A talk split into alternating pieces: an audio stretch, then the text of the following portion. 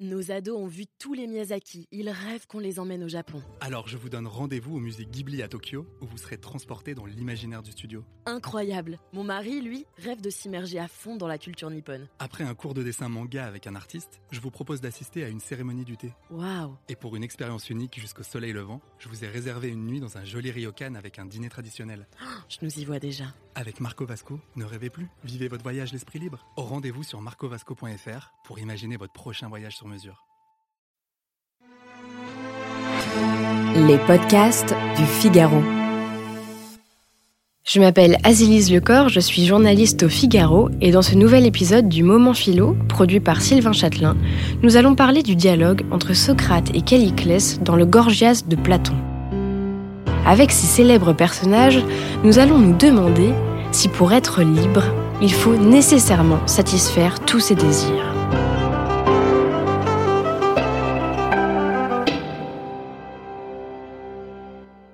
Dans la discussion qui oppose le rhéteur Calliclès et le philosophe Socrate dans le Gorgias de Platon, Calliclès estime que très peu d'hommes sont libres en réalité car ils sont subordonnés à un chef. Ainsi, seul un souverain pouvant choisir de faire tout ce qu'il veut serait véritablement libre. Pour ceux qui ont eu la chance de naître fils de roi, ou que la nature a fait capable de conquérir un commandement, une tyrannie, une souveraineté, peut-il y avoir véritablement quelque chose de plus honteux et de plus funeste que la tempérance? Tandis qu'il leur est loisible de jouir des biens de la vie sans que personne ne les en empêche, ils s'imposeraient eux-mêmes pour mettre la loi, les propos, les censures de la foule. Calliclès va même jusqu'à considérer que ceux qui possèdent le pouvoir doivent jouir pleinement de leurs droits. L'inverse ne serait que niaiserie et bon sentiment. Contrairement à la masse des hommes, l'élite dirigeante serait plus libre simplement car plus à même d'exercer sa volonté de puissance. Si on veut vivre comme il faut, on doit laisser aller ses propres passions, si grandes soient-elles, et ne pas les réprimer. La liberté consisterait donc à jouir sans entrave. Mais Socrate va lui montrer les limites de son raisonnement. Comme souvent, le philosophe va utiliser une allégorie. Socrate compare l'âme de l'homme, qui assouvit toutes ses passions, au tonneau percé des Danaïdes, que l'on ne peut jamais remplir.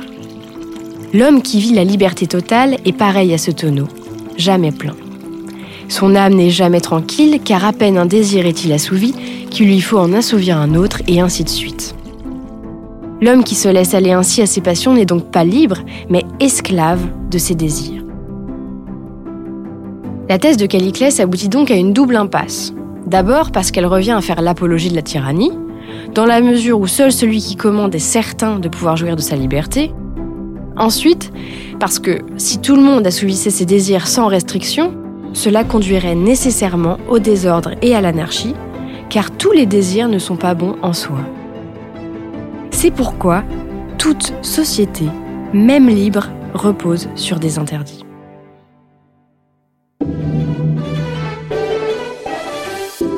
Ce podcast vous a plu, retrouvez les autres épisodes du Moment Philo sur lefigaro.fr et sur toutes les bonnes plateformes d'écoute. À bientôt!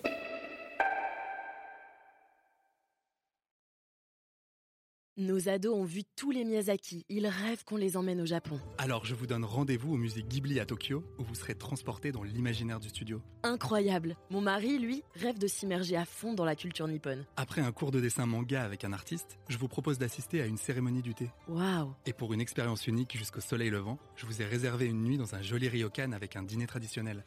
Je nous y vois déjà. Avec Marco Vasco, ne rêvez plus, vivez votre voyage l'esprit libre. Rendez-vous sur marcovasco.fr pour imaginer votre prochain voyage sur mesure.